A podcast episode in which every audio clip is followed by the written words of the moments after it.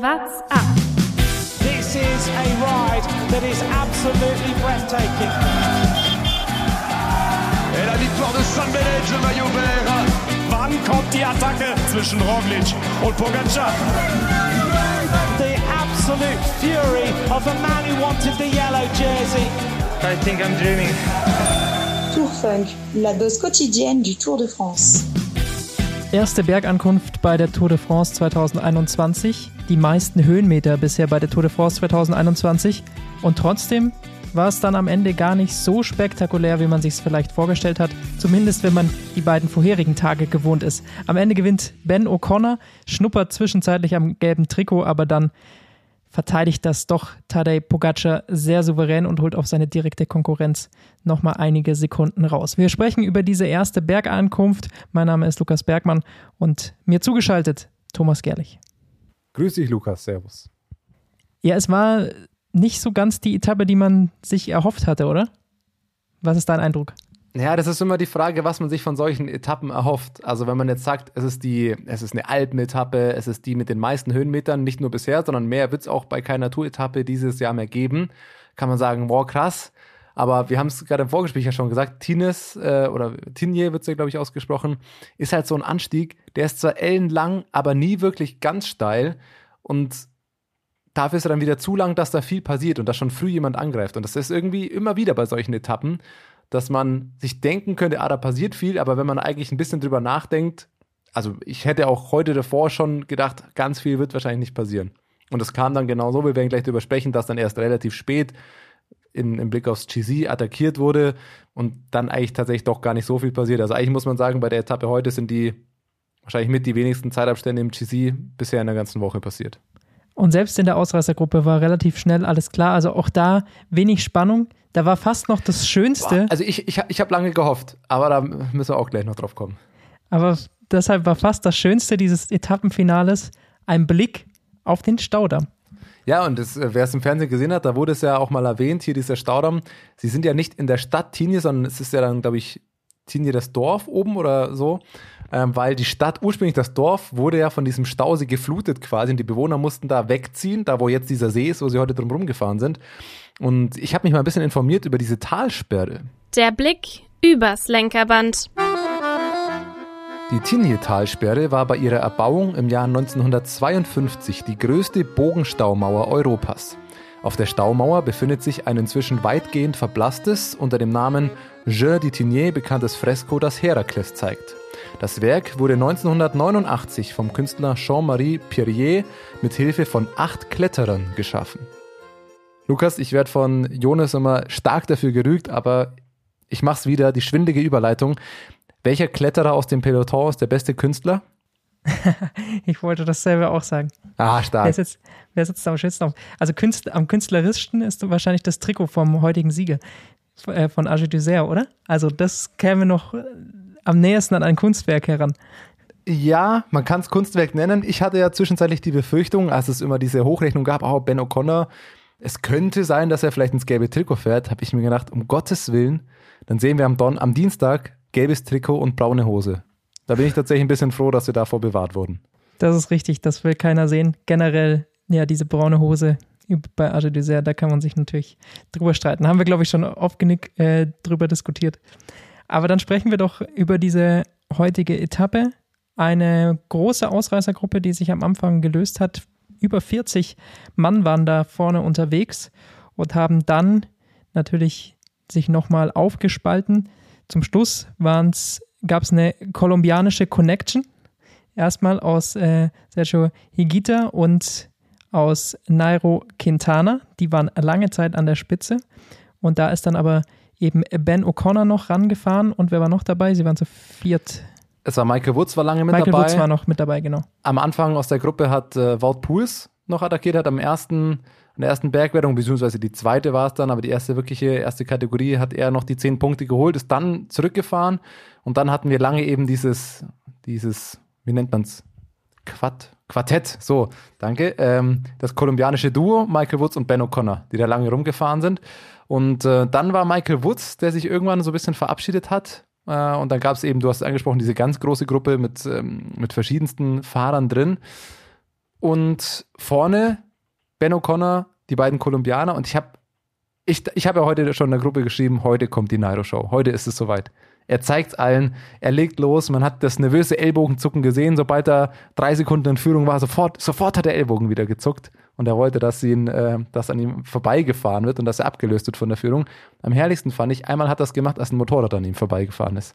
Da wusste ich nicht ganz, ob das Reflex war, so, man kennt es ja im Fußball, den Manuel Neuer Reklamierarm, egal was passiert. Und so war das vielleicht der, der Ellbogen von Quintana, auch als das Motorrad vorbeigefahren ist. Er hat auf jeden Fall es natürlich auf das Bergtrikot abgesehen, das war schnell klar. Sprintet, Und er hat es auch.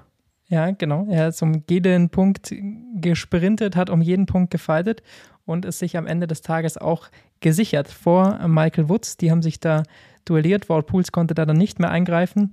Lag vielleicht auch ein bisschen an den Wetterkonditionen heute. Es war sehr, sehr kalt, sehr, sehr nass. Wir haben sehr, sehr viele Fahrer gesehen, die immer wieder ja, Handschuhe getauscht haben, auch Jacken getauscht haben. Julien Alaphilippe, der anfangs in der Ausreißergruppe dabei war, hat es irgendwann dann aufgegeben, ist dann zitternd erstmal vom Rad abgestiegen, hat sich da umgezogen.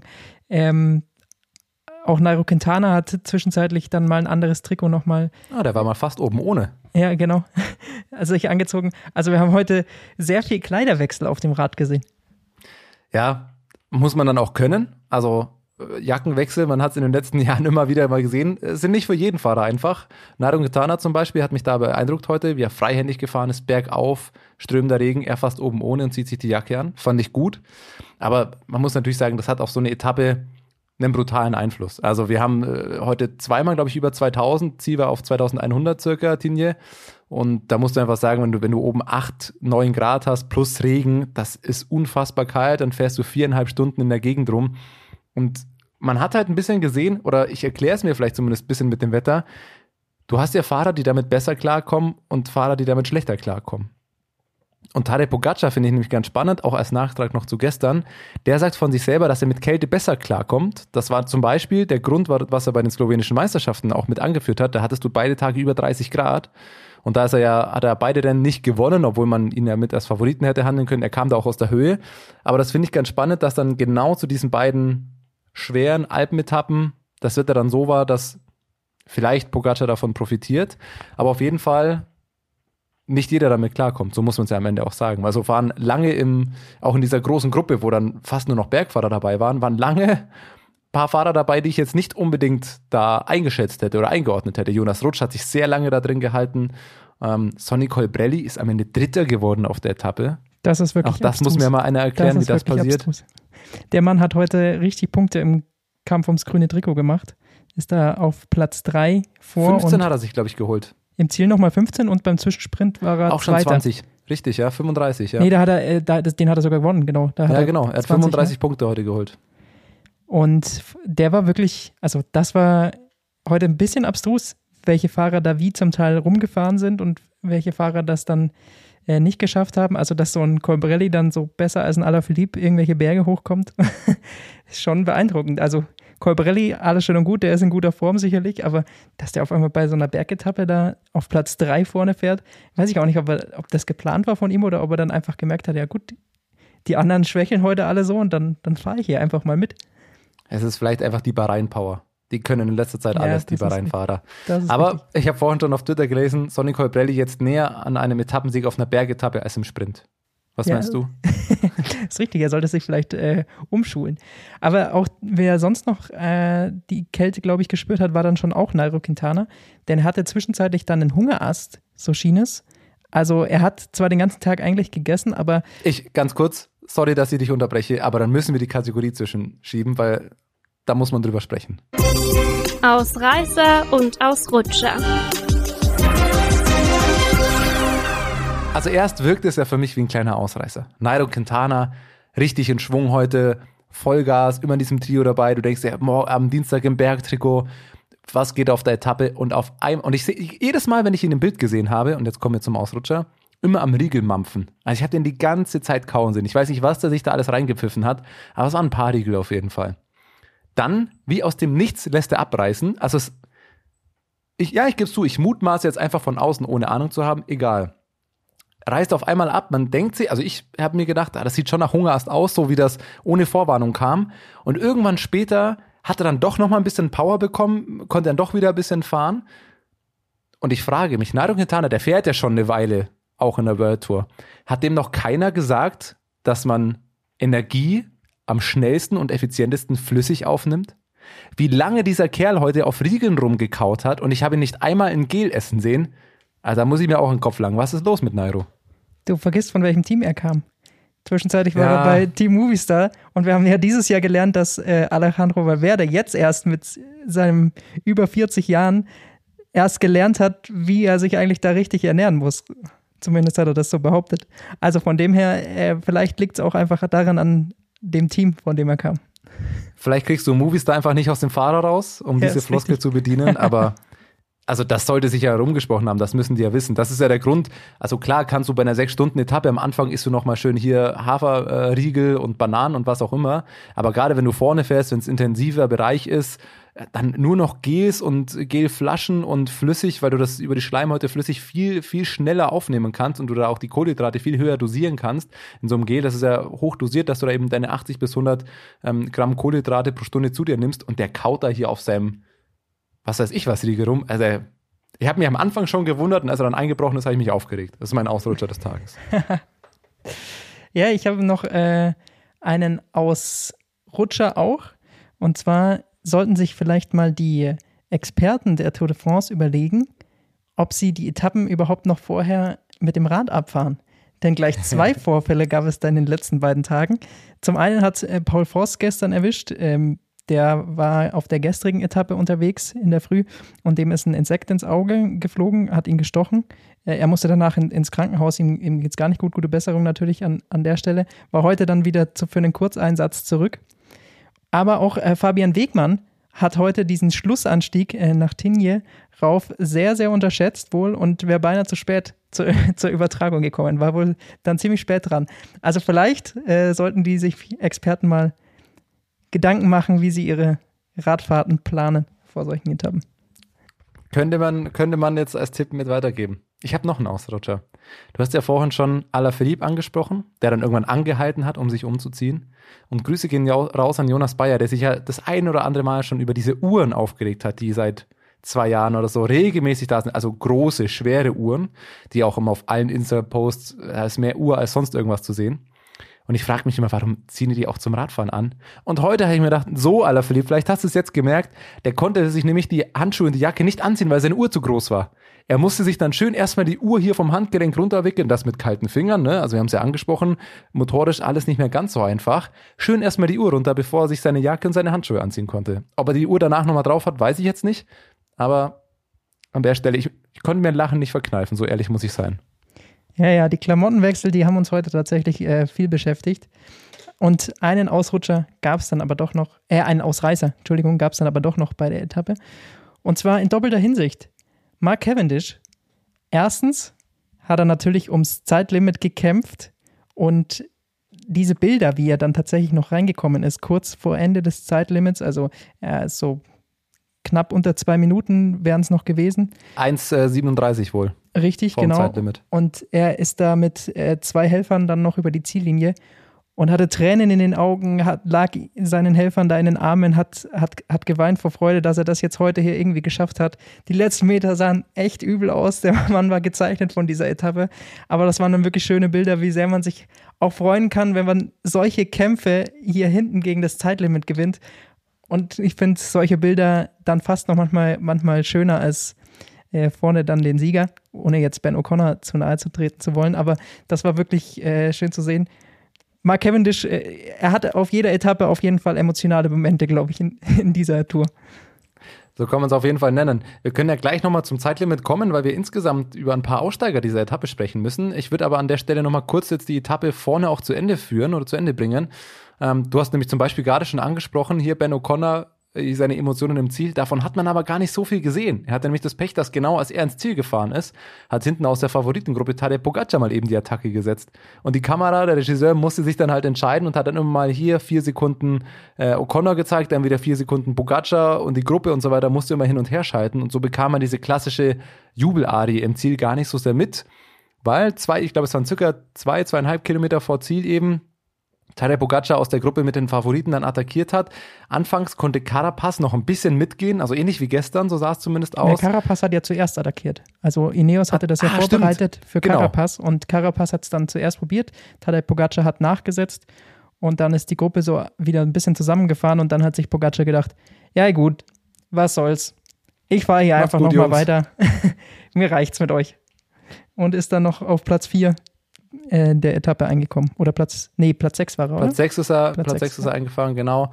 Hat aber, und das ist ja das Relevanteste, 32 Sekunden auf die Top-Verfolger nochmal rausgefahren. Also nicht ganz die drei Minuten wie gestern, aber eben Carapaz, Wingegaard, Mass und Uran, die danach ins Ziel gekommen sind. Und dann haben nochmal ein paar Leute verloren. Keldermann nur 10 Sekunden hinter Kel, ähm, Luzenko sogar über eine Minute nochmal, auch auf die Verfolgergruppe, also 1,30 auf Pogacar verloren.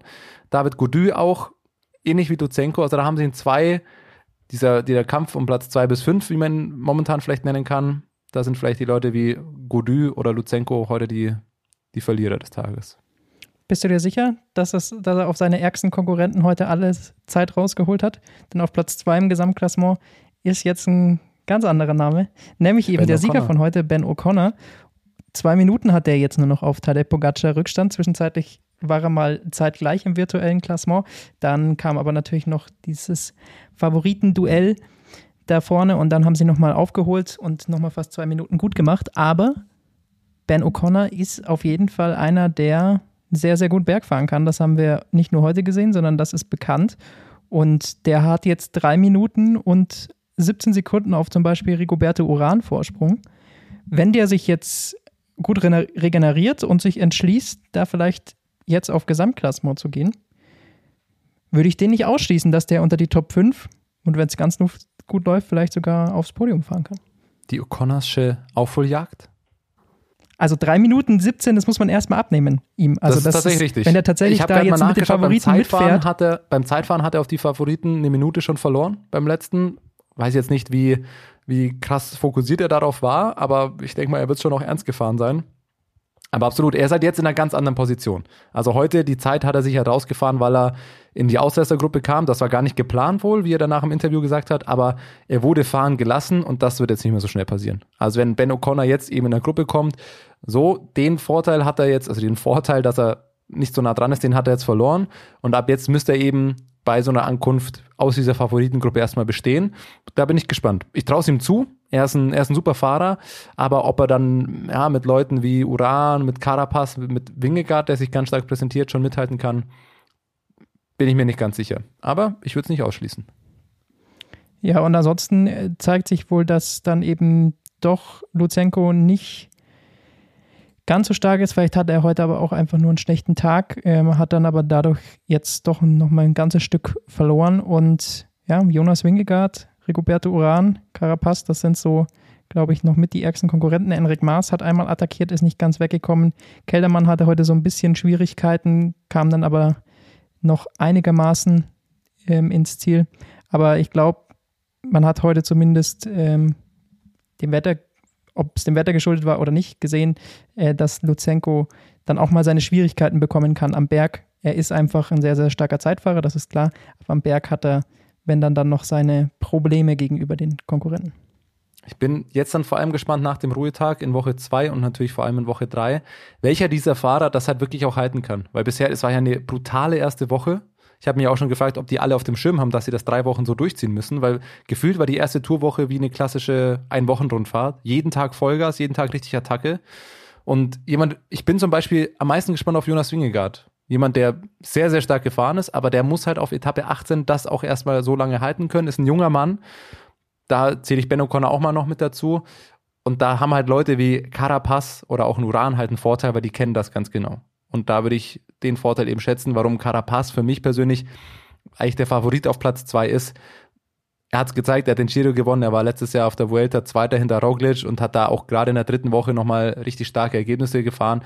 Und das müssen Leute wie Wingegaard oder auch ähm, O'Connor erstmal zeigen. Carapaz ist wirklich ein Mann der dritten Woche. Das hat er in der Vergangenheit schon sehr oft bewiesen. Dann sprechen wir noch über das, was sonst noch passiert ist, wir haben das Zeitlimit schon angesprochen. Einige haben es da nicht geschafft, aber einige sind auch schon vor der Etappe ausgestiegen. Mathieu van der Poel hat sich heute nicht mehr aufs Rad gesetzt. Der ist jetzt mit Mountainbiken beschäftigt, will sich da auf Olympia konzentrieren.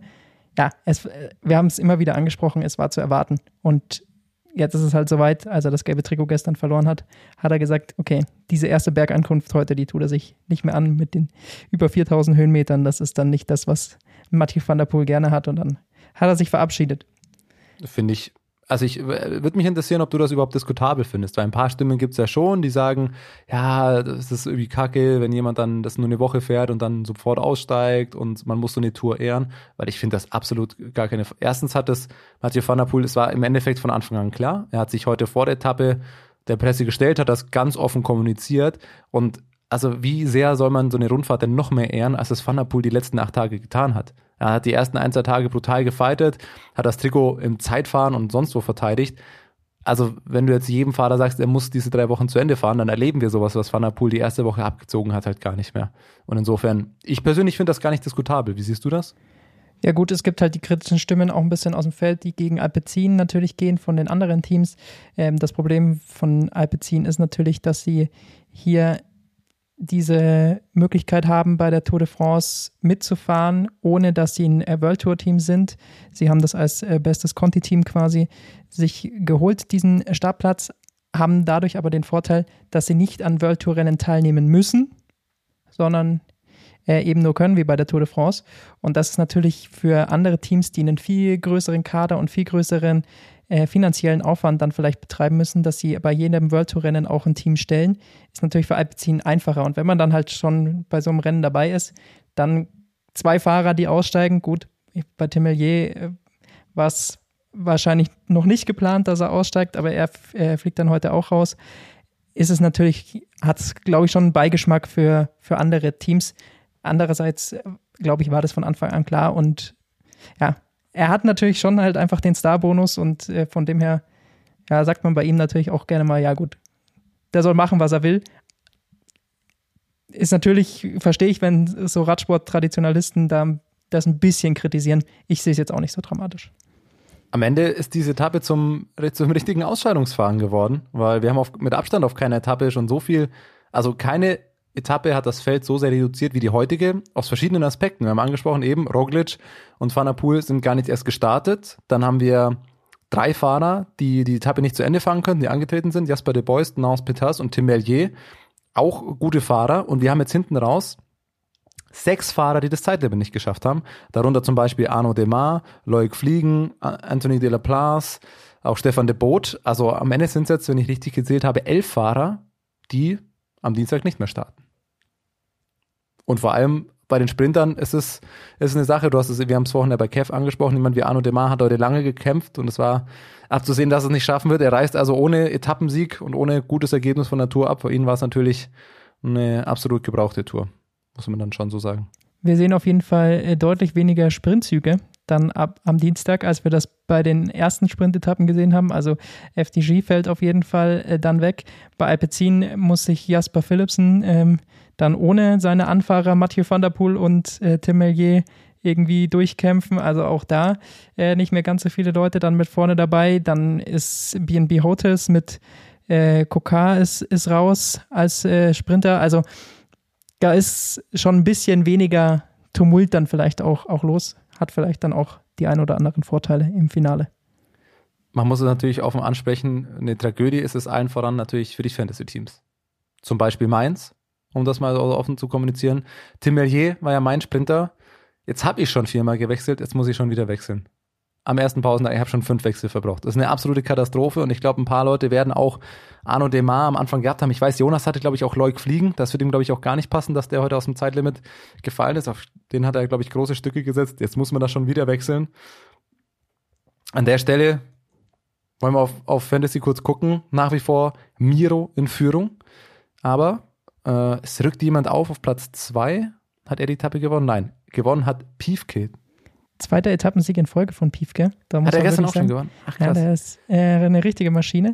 Gestern er hat natürlich Colbrelli in seinem Team. Genau, das, das hat ihm heute Sprinter Colbrelli auf der Bergetappe ihm 170 Punkte holt. Das sind die zweiten meisten in seinem ganzen Team. Das ist natürlich eine absolute Katastrophe. 822 Punkte hat der heute geholt. Das ist gut. Das ist ja Wahnsinn. Tatsächlich gut. Hatte keiner O'Connor in seinem Team? Doch, der zweite.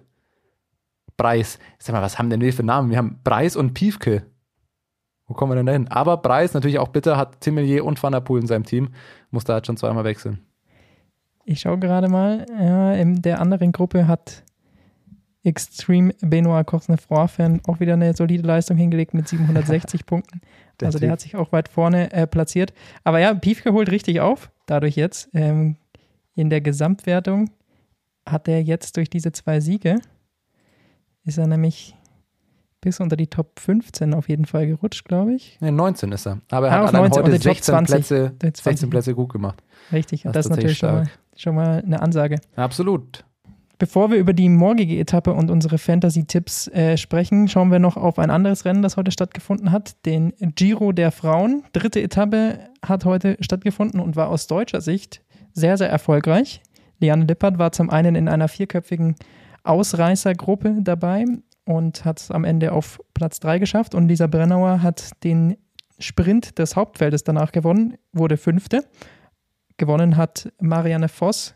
Das ist keine Überraschung, die holt sich gerne Das immer. Etappen äh, beim Giro. Ansonsten muss man sagen, in der Gesamtwertung sieht es nach dem vergangenen Tag auch schon sehr, sehr deutlich aus dort. Anna van der Breggen bei der Bergankunft der zweiten Etappe hat sie niemandem eine Chance gelassen. Ein Dreifachsieg von SD Works mit Mulman Pasio auf zwei und Demi Wollering auf Platz drei bei Etappe zwei. Also Anna van der Breggen, wenn Annemiek van Vleuten nicht dabei ist, ist bei solchen Rundfahrten, wenn es in die Berge geht, nicht zu schlagen und das hat man gestern auch gesehen. Also das ist so dominant und die wird sich auf jeden Fall hier den nächsten Giro Rosa Sieg, glaube ich, holen, wenn nichts passiert. Im vergangenen Jahr ist sie ja auch gestürzt dann, hat sich das Handgelenk äh, verletzt gehabt, musste dann aussteigen, aber wenn ihr nichts passiert, dann wird sie, glaube ich, bei diesem Giro Rosa sich den, den, sich den Sieg holen. Sieht alles danach aus. Auf der heutigen Etappe, äh, du hast es schon angesprochen, Liane Lippert auf Platz 3 ist sie dann gefahren aus dieser Spitzengruppe, musste sich nur den doppelten Holländerinnen quasi geschlagen geben. Und ich habe da was für dich. Stravazen, qui pédale beaucoup, gagne.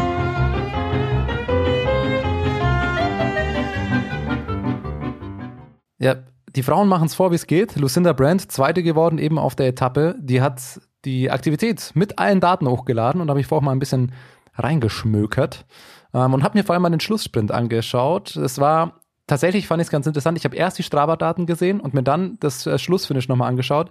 Und anhand der Strava-Daten dachte ich mir schon, ah, das kann kein kurzer, knackiger Sprint gewesen sein. Das muss eigentlich ein relativ langer Sprint gewesen. Ich habe mir die 20 Sekunden mal rausgeklippt aus der Analyse und du hast eben dann kaum einen wirklichen Peak. Also im Peak sind es 794 Watt, aber auf diese 20 Sekunden im Schnitt 690. Was erstmal klasse Zahlen sind. Man könnte jetzt sagen, ja, Sprint 690. Man muss halt dazu sagen, immer aufs Körpergewicht. Ah, jetzt habe ich es weggekriegt. Lucinda Brand wiegt halt gerade mal 57 Kilogramm. Aus 57 Kilogramm mal schön knapp 700 Watt für 20 Sekunden rausgeholt. Ist jetzt schon gar nicht mal so schlecht. Aber am Ende war natürlich eine noch stärker. Da ist natürlich Marianne Voss. Das ist auf Strava wäre auch noch ganz schön. Hat sie leider Aber starker du, Ich habe sie hab's noch nicht entdeckt. Wenn, dann, dann reiche ich es auf jeden Fall nach. Aber von Lucinda Brand eben auch ein, ein starkes äh, Sprint, wollte ich schon sagen. Ähm, aber ja, spannendes Finish da. Und ja, du hast schon gesagt, gegen Marianne Voss auf solchen Finishes wenig Chancen dann. Ja, Liane Lippert äh, freut mich. Sie kommt immer besser in Form, nachdem sie ein schwieriges Frühjahr hatte, da auch äh, mit Krankheit und äh, Covid, positiven Covid-Test, glaube ich, wenn ich mich da richtig erinnere. Auf jeden Fall war sie krank während den Frühjahrsklassikern und äh, konnte da nicht ganz so eingreifen, hatte da ein bisschen Pech gehabt und jetzt kommt sie schon langsam richtig äh, gut in Form. Und vielleicht sehen wir ja noch einen Giro-Etappensieg, das wäre natürlich schön. Wenn du sagst, du schmökerst, das finde find ich ein sehr schönes Wort. Ich stelle mir da Thomas Gerlich vor, wie er sich so in so einen Ohrensessel setzt, sein. Monokel aufsetzt und dann auf Strava Ich, ich ganz genau die. Wattzahlen. Ich mache mir noch eine Pfeife an. Und dann, dann gehe ich rein auf die Aktivitäten, gehe auf Analyse, schaue mir das Profil an, analysiere hier 20 Sekunden, Peak Power, Average Power, Normalized Power. Das ist meine Abendlektüre. Hast du schon in, den, in die Etappe nach dem Ruhetag, in die Etappe 10 reingeschmökert? Was hast du, was hast du analysiert? Es wird, wird ruhiger, glaube ich. Also, also, wobei, man sagt das ja so schnell und äh, es war halt die Woche auch selten ruhig, aber es wird eine flache Etappe, es wird höchstwahrscheinlich einen Massensprint geben. Äh, wir haben eine Bergwertung der vierten Kategorie, der vierten Kategorie schon relativ am Anfang, dann Zwischensprint und dann geht's eigentlich relativ flach dahin. Wir haben nur noch mal so einen Hügel, der komischerweise gar keine Bergwertung ist. Das ist so 20, 30 Kilometer vor dem Ziel, dann geht's aber eine Abfahrt und die letzten 10 Kilometer sind, sehen ziemlich, ziemlich flach aus. Ähm, sollte eine Massensprint-Etappe werden oder einer der Klassikerfahrer. Das wäre so eine Etappe, wo man vermuten könnte, wenn Sagan fit wäre und Border da alles dran setzen würde, das wäre so eine Etappe, wo sie, wo sie mal wieder kaputt fahren könnten und hinten am, am letzten Anstieg da vielleicht noch mal ein paar dickere Sprinter rausfahren könnten. Aber ich würde mal eher auf einen Massensprint setzen. Ja, es ist so ein, auch so ein bisschen so eine Windkanten-Etappe, weil sie dadurch dann am Anfang äh, ja, schwer gemacht werden kann, wenn, wenn Bora sich vorne hinsetzt. Auch äh, tippe ich mal, dass Bike Exchange für Michael Matthews genau dasselbe probieren wird. Denn nach der ersten Bergwertung der vierten Kategorie ist nämlich dann auch ein Zwischensprint nur äh, 24 Kilometer später. Es könnte also sein, dass da Bora und vielleicht auch Bike Exchange da schon mal versuchen, ein paar Sprinter irgendwie so in, in so eine blöde Windsituation zu bringen und da wegzufahren. Ähm, aber ansonsten glaube ich, wenn sich zumindest ähm, De Koenig da gut zusammenreißt und das irgendwie kontern kann, dafür haben sie, glaube ich, die Fahrer und die nötigen Helfer für Mark Cavendish, dann sollte das am Ende ein Massensprint werden und Mark Cavendish definitiv jetzt, wo Tim Millier raus ist, wahrscheinlich als Topfavorit da reingehen. Der war auch weg. Davon kann man ausgehen. Ja, und dann steht morgen der Ruhetag bevor. Ob wir einen Tag Pause machen oder ob es morgen was gibt, stellt sich noch raus. Wenn, dann werdet ihr es erfahren. Und wenn nicht, dann hören wir uns am Dienstag wieder, würde ich sagen. What's up? Der Radsport-Podcast. What's up ist eine M945 Produktion. Ein Angebot der Media School Bayern.